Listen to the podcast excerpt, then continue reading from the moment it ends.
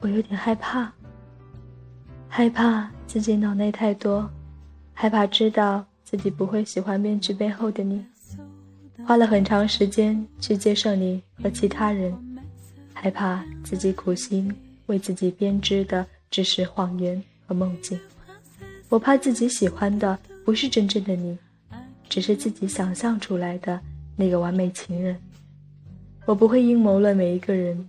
我希望每一个人都那么好，都那么无私，都那么傻。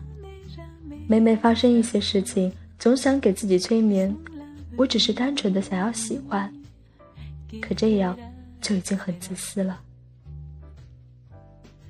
你们带给我的快乐是真实的，我不想对一个人盖棺定论，那么武断，以后难保不会后悔。但我从来没有后悔过自己做过的事。这倒是个好现象，不应该让既定印象占太多位子的。我懂。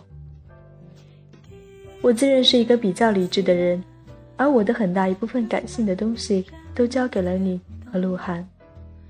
但第一次听见三草电台的时候，我泣不成声。就算第二遍、第三遍，却还是红了眼眶。所以我认为我可能不适合做电台。因为我可能念着念着，自己就先哭得一塌糊涂，大概会扫了大家的兴。所以在六二四到自选单下的那期节目里，果然印证了自己的预言。其实大家仔细听的话，可以发现，在节目中间部分，我浓重的鼻音。当时好像无论多少张纸都不会擦干我的眼泪。对于我的失误。想说一声抱歉，也很感谢大家一直以来对我的支持。最近我还开始为你和鹿晗写文章，文笔很生涩，不过至少是做了件自己想做的事。名字特别玛丽苏，叫心结，是平行世界里一个遗憾而美好的小故事。所有的这些都是源于喜欢上你为契机的动力。最近在微博上看到有很多人为了你去做自己从未接触过的事，并且以你为动力越来越优秀，而我也因为喜欢上你，而越来越认真地对待自己的生活和学习。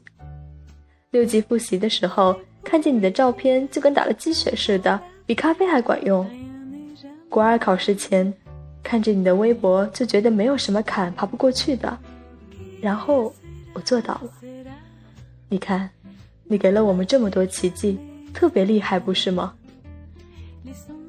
我想，我大概不会再为了别人做这么执着、幼稚的事了。